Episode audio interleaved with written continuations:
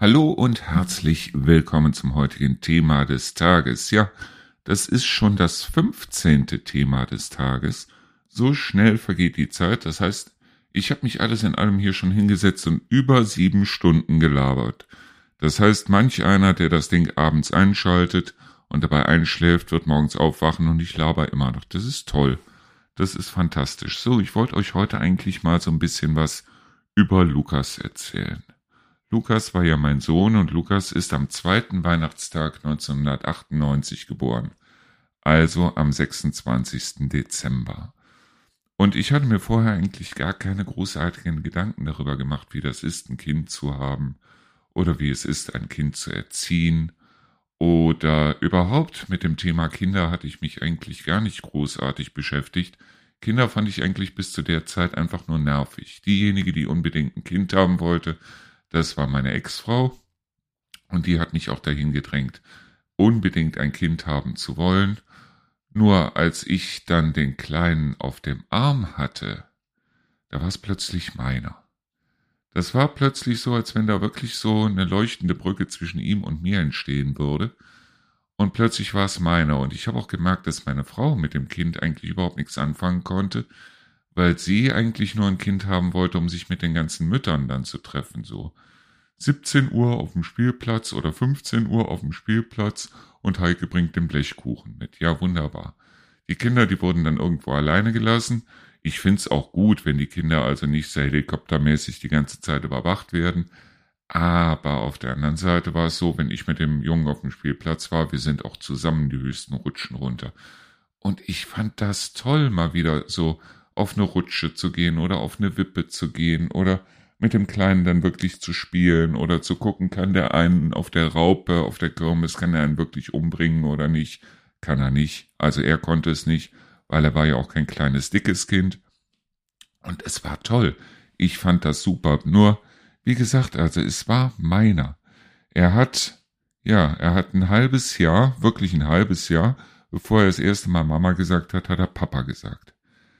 Ich weiß es noch, ich habe da äh, gelehnt an der Wickelkommode. Meine Frau damals hat ihn gewickelt und dann hat sie ihn so bei mir auf den Rücken gelegt. Und in dem Moment sagt der kleine Papa.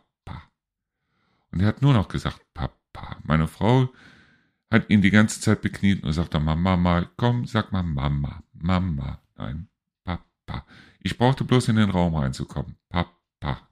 Er war halt so ein richtiges Papakind. Ich fand das toll. Für mich war es das Größte überhaupt.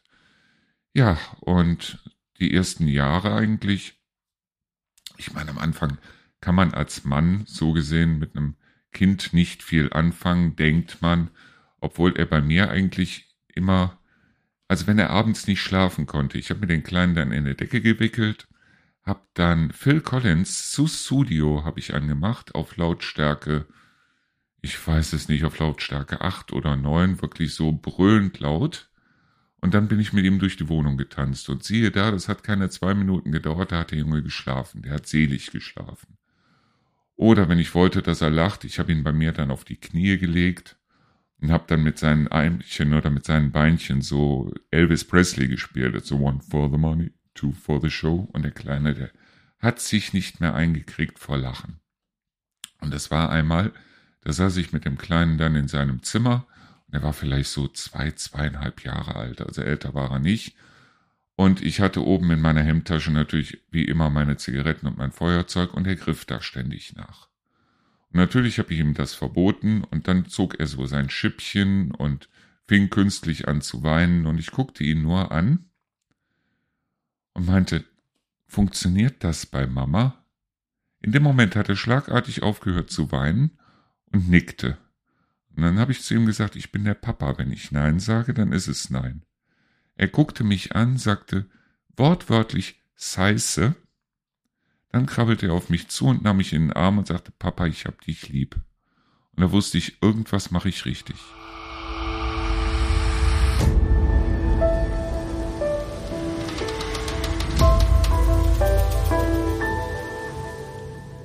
Ja, was soll ich sagen? Lukas war als Kind absolut fantastisch. Der hatte schon als Kind einen Humor, der hat einem die Socken ausgezogen. Also ich weiß noch, wir waren einmal im Freizeitpark oben im äh, Hansapark an der Ostsee. Und im Hansapark war es halt so, dass die diese Zerrspiegel hatten. Und seine Mutter war nicht gerade die schlankste, ganz im Gegenteil. Sie hat zwar für die Geburt oder besser für die Schwangerschaft, hat sie zwar glatte 27 Kilo abgenommen, aber als sie dann schwanger war, hieß es, jetzt darf ich nicht mehr ab abnehmen, weil dann gehen die Giftstoffe an das Kind über und das geht so nicht und so weiter. Stattdessen hat sie einen auf Gib ihm gemacht und äh, ich weiß nicht, wie viel Kilo die in der Schwangerschaft zugenommen hat. Es war auf jeden Fall reichlich. Und daraufhin war sie halt, ja, schon etwas dicker. Und naja, wir waren im Hansapark und er stand vor den Zerrspiegeln, die die ja in jedem älteren Freizeitpark haben, zog seine Mutter dann zu einem Spiegel hin und sagte dann zu seiner Mutter, der Spiegel hier macht wahnsinnig dick, aber ich glaube, bei dir wirkt er nicht. Der Junge war dreieinhalb Jahre alt. Ich bin, ich hab's gerade noch geschafft, in, auf eine nahegelegene Toilette zu laufen, um dann da vor Lachen in die Keramik zu beißen. Also, Lukas hatte einen Humor, der war also sprichwörtlich, der war also nur gut. Und auf der anderen Seite war es halt so, er hat es auch nicht böse gemeint in irgendeiner Weise. Es war nicht so, als wenn es jetzt ein böses Kind gewesen wäre. Er war halt nur, er war direkt, er war offen, er, er war ehrlich und ich muss dazu sagen, ich habe das auch gefördert, dieses offene, dieses ehrliche und deshalb habe ich auch versucht, ihn weitestgehend von meiner Mutter fernzuhalten, die direkt ein Haus weiter gewohnt hat weil ich weiß, wie meine Mutter erzieht, weil ich selber unter ihrer Erziehung gelitten habe. Und ja, meine Mutter, ihr schönster Spruch war, das ist aber kein Marküschen, das ist ein ganz anderes Kind, als du es warst. Und ich habe drei Kreuze geschlagen, als sie das gesagt hat. Weil mit ihm konnte sie halt nicht so umspringen, der Junge hatte seinen eigenen Kopf. Ich habe auch gefördert, dass der seinen eigenen Kopf hatte. Ich wusste hundertprozentig oder wir wussten beide hundertprozentig, wie wir miteinander umgehen sollten. Und es war fantastisch. Es war wirklich absolut fantastisch.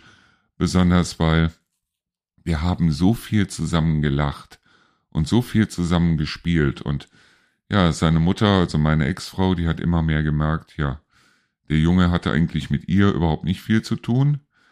Und das Schlimmste fand ich, als Lukas dann irgendwann zu mir hinkam, der war schon ein bisschen größer, da war ich allein mit Lukas oben an der Ostsee, wir hatten da einen Wohnwagen und zu mir sagte, ich bin für die Mama wie so eine Handtasche. Erst wollte sie mich unbedingt haben und nachdem sie mich dann hatte, hängt sie mich dann auf zum Weiterverkauf. Und da habe ich gemerkt, irgendwas stimmt hier ganz und gar nicht.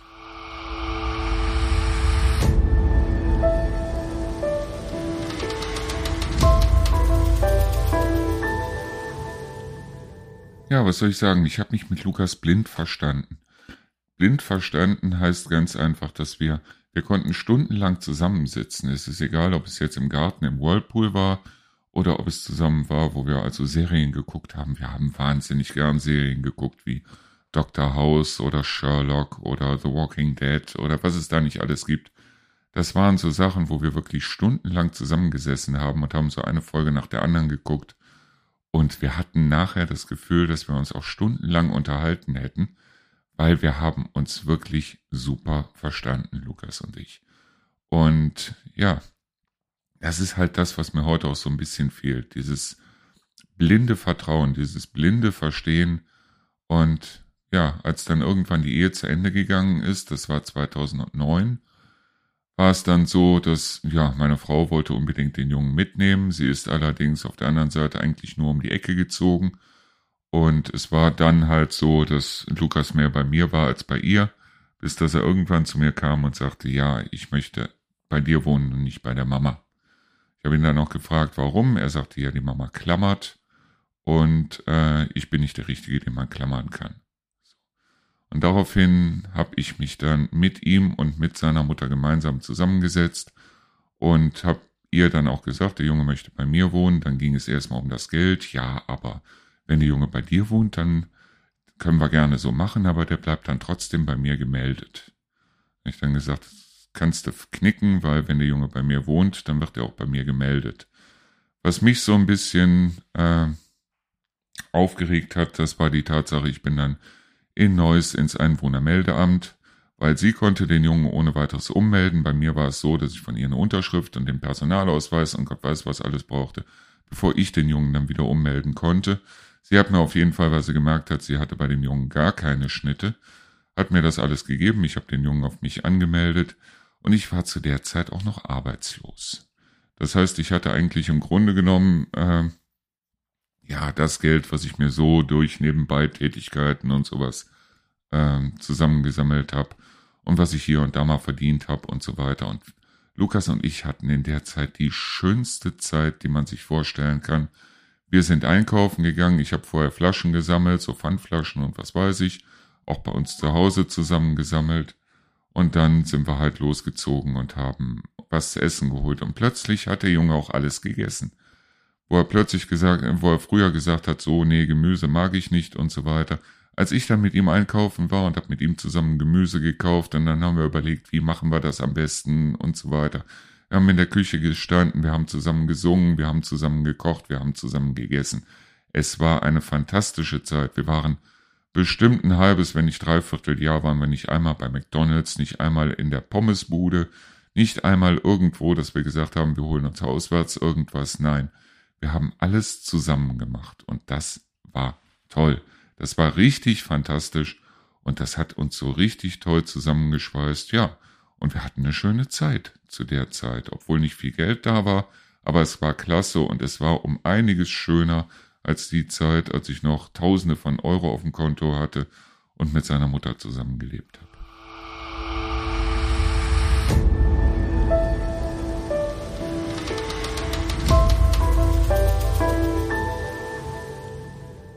Naja, auf jeden Fall habe ich übers Internet dann Rio kennengelernt. Wir haben uns getroffen. Mit Rio hat sich auch Lukas sofort auf einen Schlag verstanden. Und Rio war für ihn eigentlich mehr Mutter, als seine Mutter es hier gewesen ist. Und ja, wir hatten eine wunderschöne Zeit. Und ja, dann kam auch die Sache mit dem ja, äh, Unterhalt zahlen, weil seine Mutter musste ja Unterhalt zahlen. Und ja, irgendwann, ich bin dann natürlich hingegangen und habe gesagt, okay, äh, eigentlich bekäme ich 370 Euro von dir, überweis mir 170 Euro und ich krieg natürlich dann auch das Kindergeld für den Lukas und damit hat es sich bis Lukas mir dann irgendwann erzählt hat, er hat sich also immer mit seiner Mutter getroffen im Rheinpark-Center. Bis das Lukas mir dann erzählt hat, ja, ich habe heute im Rheinpark-Center ein unheimlich schönes Paar Handschuhe gesehen. Und die hätten 50 Euro gekostet. Und da habe ich ihn dann gefragt, ich sag, warum hat deine Mutter das denn nicht gekauft? Nein, Mama hat gesagt, du kriegst Unterhalt und deshalb äh, hat sie mir die nicht gekauft. Und da habe ich dann seine Mutter angerufen und habe zu seiner Mutter gesagt, so, und ab sofort kriege ich jeden Monat die 370 Euro. Und wenn ich die nicht kriege, dann renne ich zum Anwalt. Ich habe auch die 370 Euro im Monat gekriegt. Lukas hat seine Handschuhe gekriegt. Alles war wieder wunderbar. Und dann hat Lukas seinen Führerschein gemacht. Ich weiß, dass das jetzt eine Folge ist, wo ich ein bisschen Fingerpointing mache, aber irgendwann muss es einfach mal raus. Lukas hat seinen Führerschein gemacht und zu der Zeit, oder besser gesagt vorher war es so, dass wir ein Schreiben vom Finanzamt bekommen haben, wo also drin stand, dass wir dem Finanzamt irgendwie noch 4000 Euro schulden würden oder wie auch immer. Und äh, ich war dann auch beim Finanzamt, ja, die wollten das Geld unbedingt haben. Ich sage, ich guck, wie ich es irgendwie zusammenkriege. Seine Mutter ist dann zum Finanzamt gegangen und hat auf Jahre hingesehen, weil sie hat immer halbtags gearbeitet. Und zwar äh, im Krankenhaus als Kinderkrankenschwester. Und seine Mutter ist dann hingegangen beim äh, äh, beim Finanzamt und hat auf Jahre hingesehen die Steuer trennen lassen und hat aufgrund dessen habe ich dann ein Schreiben von, vom Finanzamt gekriegt. Übrigens, wir kriegen jetzt 20.000 Euro von Ihnen. Ich hatte das Glück, dass meine Mutter kurz drauf gestorben ist. Weil meine Frau hat sich diese, ja, ich sage jetzt mal 16.000 Euro gut auszahlen lassen, was ich nicht wusste ist vorher noch zu mir gekommen, hat sich bei mir noch eine, äh, eine Versicherungsbestätigung über 35 Prozent geholt und hat sich von dem Geld dann ein neues Auto gekauft. Und ich stand plötzlich da mit dem Jungen und mit 20.000 Euro Schulden. So, meine Mutter ist aber gestorben und ich konnte die 20 Euro bezahlen, weil ich habe einfach das Haus von meiner Mutter dann verkauft War auch in dem Sinne nicht das Thema, nur als Lukas dann den Führerschein machen wollte fürs Motorrad, habe ich gesagt, und melde dich auch direkt fürs Auto an, dann kannst du auch begleitetes Fahren machen. Weil mit 17 hätte er ja begleitetes Fahren machen können. Also hat Lukas das gemacht. Wir haben auch unterschrieben, Rio und ich, dass wir also mit dem Jungen dann begleitetes Fahren machen. Und dann ist er zu seiner Mutter und hat gesagt, hier, wie sieht das aus? Begleitetes Fahren. Und äh, dann kann ich ja auch mit dir zusammenfahren. Und seine Mutter meinte dann, nee, das geht nicht, weil nachher ist das Auto kaputt oder ich steige in der Versicherung. Und da wusste ich so ungefähr, dass es ganz gut war, mich von der Frau getrennt zu haben. Und ja, irgendwann ist der Junge dann krank geworden. Er ist auch wunderbar vorher Motorrad gefahren. Also er hatte so eine 125er Maschine. Die haben wir gekauft, auch von dem Geld von dem Hauskauf. Und, und der Freund von meiner Mutter hatte noch eine Wohnung. Die habe ich dann Lukas überschrieben. Lukas hatte 70.000 Euro auf dem Konto, also konnten wir auch den Führerschein und die Maschine und so weiter anschaffen und haben dann auch den Garten draußen ein bisschen schön gemacht. Und naja, auf jeden Fall irgendwann war es dann so, dass Lukas krank geworden. Und erst durfte ich Lukas nicht sagen, laut Arzt, was er hätte. Und natürlich ist es sehr schlimm, dem Jungen nicht sagen zu können, dass er sterben würde, als es soweit war, dass mich der Arzt reingerufen hat und hat gesagt, ich gebe dem Jungen noch zwei Wochen.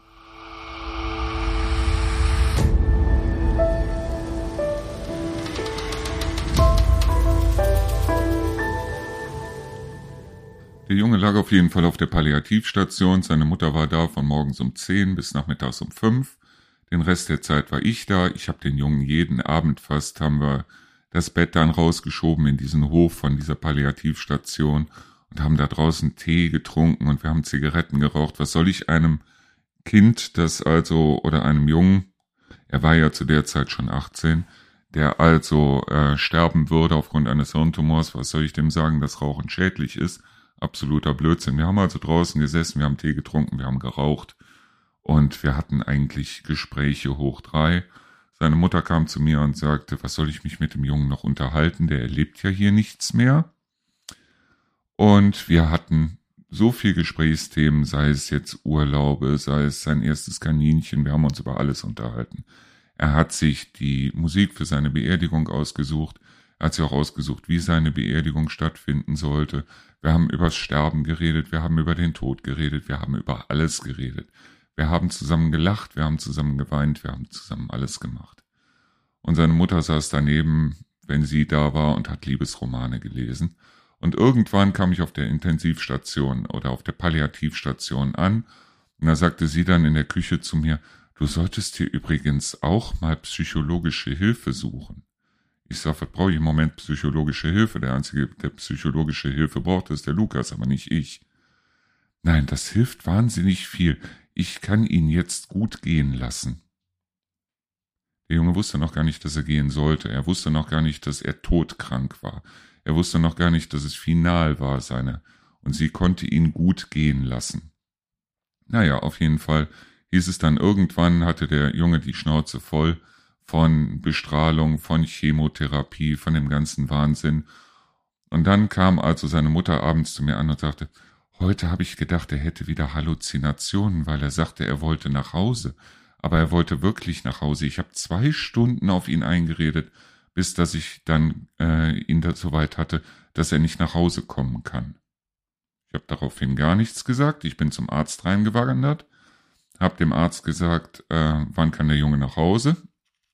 Der Arzt sagte mir, ja, es war ein Freitag. Der Arzt sagte mir, ja, nächste Woche Mittwoch, weil wir müssen das noch abklären mit dem Bett und mit allem drum und dran aber dann kann er nach Hause. So. Daraufhin habe ich dann gesagt, machen Sie alles fertig, der Junge kommt nach Hause, bin also in das Zimmer rein, seine Mutter war auch wieder da. Und dann hieß es, ähm, habe ich dem Jungen gesagt, ich habe gehört, du möchtest nach Hause. Ja, ich möchte unheimlich gern nach Hause, sagte Lukas. Ja, sag ich, Mittwoch kommst du nach Hause.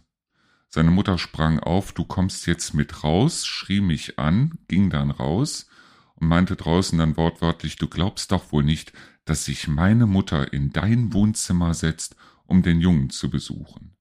Und daraufhin habe ich ihr dann gesagt, wenn eine Oma ihren Enkel nicht besuchen kann und wenn es auf einer Müllhalde ist, wenn er todkrank ist, dann kann diese Frau uns mal am Arsch lecken. Dann bin ich da wieder rein. Sie hat die Ärzte auf, äh, so nach dem Motto, ich wollte ihr das Kind entziehen. Dann habe ich noch eine Sitzung gehabt, gemeinsam mit Rio, mit den Ärzten, wo ich dann irgendwann den Schlüssel, weil sie äh, meinte tatsächlich, ich wollte, dass sie das, den Jungen nicht mehr sieht. Daraufhin habe ich meinen Schlüssel auf den Tisch gelegt. Ich habe gesagt, das hier ist der Haustürschlüssel, machen Sie eine Kopie davon, geben Sie ihr den. Ich bin froh, wenn mal jemand da ist, der auf den Jungen achten kann, wenn ich mit den Hunden draußen bin, wenn ich zum Beispiel einkaufen bin oder wie auch immer, da wäre ich froh und dankbar. Sie wusste nicht mehr, was sie sagen sollte. Und daraufhin kam der Junge am Mittwoch dann nach Hause. Ich bekam eine große Kiste mit Zeug, also mit, mit Medikamenten und so weiter und so fort. Ich bekam aber keine Einweisung, weil seine Mutter sagte, ich bin Kinderkrankenschwester, ich kenne das alles. Und ich stand da und hatte nichts. Ich hatte keine Hilfe, ich hatte kein gar nichts. Also habe ich mich erstmal rumtelefoniert, das Palliativteam angerufen, die waren auch ruckzuck da, haben mir alles erklärt. Dann war die Caritas zweimal da, hat den Jungen gewaschen. Dann hat der Junge gesagt, ich will nicht mehr von der Caritas gewaschen werden. Dann habe ich das gemacht. So. Und seine Mutter war dann ähm, auch regelmäßig da, bis das Lukas dann sagte, ich will nicht mehr, dass sie kommt. Ich habe dann zum Lukas gesagt, ich sagte, das ist deine Mutter und aufgrund dessen möchte ich gerne, dass sie auch bei dir am Bett sitzen kann, zumindest in der Zeit, weil Rio hat zu der Zeit gearbeitet. Ich möchte, dass zumindest, wenn ich abends Rio abhole, dass dann deine Mutter da ist. Ich habe seiner Mutter, habe ich das auch gesagt. Sie ist dann nur noch abends gekommen für diese Zeit, natürlich mit einem Liebesroman in der Hand, meinte dann wieder, ich weiß gar nicht, worüber ich mich mit ihm unterhalten soll, weil er, äh, er erlebt ja hier gar nichts mehr. Und ja, so habe ich mich dann äh, um Lukas gekümmert, bis das es dann final war.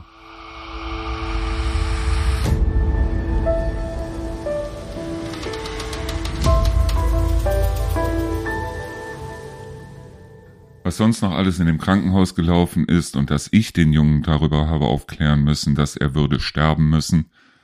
Äh, da braucht man, glaube ich, nicht drüber zu reden und da möchte ich auch ehrlich gesagt nicht drüber reden. Es war auf jeden Fall der 30. März 2017, als wir gemerkt haben, es passiert irgendwas Finales. Dem Jungen ging es immer schlechter zu der Zeit ich habe dann vormittags seine Mutter angerufen. Ich habe gesagt, hier passiert irgendwas. Ich habe auch die Ärztin angerufen. Die Ärztin war auch da. Die Ärztin meinte auch, dass ich ihm so bestimmte Tabletten geben sollte, damit er halt nichts merkt. Und in der Zeit, in der ich gewartet habe, sowohl auf seine Mutter wie auch auf die Ärztin, da wurde Lukas wach. Und das war, das war fast faszinierend. Lukas guckte mich an und sagte, Papa, komm mal her. Und dann haben wir uns gegenseitig in den Arm genommen und ich habe richtig gemerkt, dass Lukas sich wirklich von mir verabschiedet hat. Und das war, das war furchtbar, aber es war wirklich einer der innigsten Momente, die wir wirklich miteinander hatten. Ich habe gesagt, hier passiert auf jeden Fall irgendwas. Seine Mutter war dann da, in der Zeit war wieder halb im Koma. Sie hat eine halbe Stunde am Bett gesessen, nee, was soll ich denn hier? Und ist dann wieder gefahren. Ich habe Rio angerufen, ich sag, wie sieht das aus? Rio hat sofort auf der Arbeit ihre Sachen gepackt und hat gesagt, ich muss nach Hause, weil da passiert irgendwas. So, und dann haben wir halt den Nachmittag und den Abend haben wir wechselseitig am Bett verbracht. Irgendwann um 8 Uhr habe ich dann nochmal bei seiner Mutter angerufen. Ich sage hier, ist irgendwie, es passiert hier was, weil äh, der Junge wird doch nicht mehr richtig wach und so weiter. Daraufhin kam die Frage, ja, meinst du denn, ich soll mal kommen? Ich habe dann gesagt, es ist mir egal, was ich, es ist egal, was ich meine, du musst tun, was du für richtig hältst. Ich wollte nur sagen, also es geht dem Lukas sehr schlecht. Ja, ich bleib hier, wenn irgendwas passiert oder so, dann kannst du mich ja anrufen. Ich habe dann die Ärztin angerufen, die Ärztin war an dem Abend nochmal da. Sie sagte mir auch, ja, welche Tabletten ich ihm noch geben sollte. Das waren so Tabletten für die Wangentaschen, die, die sich so direkt auflösen und so. Lukas hat auf jeden Fall nicht viel gemerkt. Nur äh, ich habe auch gemerkt, dass, also, äh, was heißt nicht viel gemerkt? Das stimmt nicht. Er hat eine ganze Menge mitbekommen. Er hat auch gelacht dabei. Ich habe seine Lieblingsmusik angemacht und er hat sogar ähm, ohne irgendwas zu sagen, er hat mitgesungen. Und ja, äh, wenn dann irgendwas war, wenn er husten musste oder wie auch immer, haben seine Hand gehalten, dann hat er wieder gelächelt. Es war toll, es war absolut, ja, es war innig. entweder Rio hat bei ihm am Bett gesessen oder ich habe bei ihm am Bett gesessen. Und irgendwann war es dann halb eins nachts und ich habe zu Rio gesagt, weil Rio hatte noch ihre Klamotten von der Arbeit an. Ich sagte, du gehst jetzt zumindest erstmal hoch. Ich sitze ja hier beim Lukas und ich werde sowieso die Nacht, wenn, wenn dann hier unten verbringen. Und äh, wenn irgendwas ist, du gehst jetzt hoch, ziehst dich zumindest um, ziehst dir was, ziehst dir was Bequemes an. Und Rio ging hoch und wir hörten, wie oben die Tür zuging. Und in dem Moment, wo ich mit Lukas alleine war, wirklich ganz alleine war, war es so, der Junge guckte mich an, lächelte, drehte sich rum und starb. Er war einfach weg. Er war einfach plötzlich weg. Ich habe dann Rio gerufen, weil äh, die Tabletten von ihm standen noch daneben und ich war kurz davor, die zu nehmen. Und ja, Rio hat dann erstmal die ganzen Tabletten weggepackt und Rio hat dann seine Mutter wieder angerufen. Und komischerweise konnte die dann innerhalb von 20 Minuten da sein. Und mein Gott, der Junge atmet ja wirklich nicht mehr und so weiter. Und ja, das war meine Zeit mit Lukas. Ich bin dann nach oben gegangen irgendwann hab Lukas nochmal gut zugedeckt. Ich bin nach oben gegangen und habe mich oben in die Badewanne gelegt. Und irgendwie hatte ich so ein ganz friedliches Gefühl. Ich weiß nicht wieso, aber ich hatte so ein ganz friedliches Gefühl, als wenn Lukas noch um mich rum war.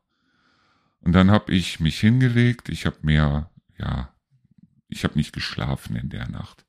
Ich bin auf jeden Fall um sieben Uhr morgens bin ich runtergekommen wieder, hab Lukas im Bett liegen gesehen und das war der Moment, wo ich zusammengebrochen bin. Das war der Moment, wo ich wirklich zusammengebrochen bin. Was danach kam, ja, die Ärztin kam, hat den Tod festgestellt, dann ist seine Mutter wieder da gewesen, dann habe ich zusammen mit der Schwester, eine wahnsinnig tolle Schwester, die selber schon mal ihren Freund, glaube ich, auch an der Hirntumor verloren hat, habe ich mit ihr zusammen den Jungen gewaschen und ja, dann mittags ist der Junge abgeholt worden und das war meine Zeit mit Lukas. Das war einfach mal das, was ich erzählen wollte. Ganz ehrlich, ähm, wenn ich morgen lesen würde, dass seine Mutter irgendwie von einem Bus gelaufen ist oder sonst irgendwas, ich würde ihr, glaube ich, keine Träne nachweinen. So. Das war, glaube ich, der ehrlichste Podcast, den ich bisher gemacht habe. Ich wünsche euch noch einen wahnsinnig tollen Tag und bis morgen.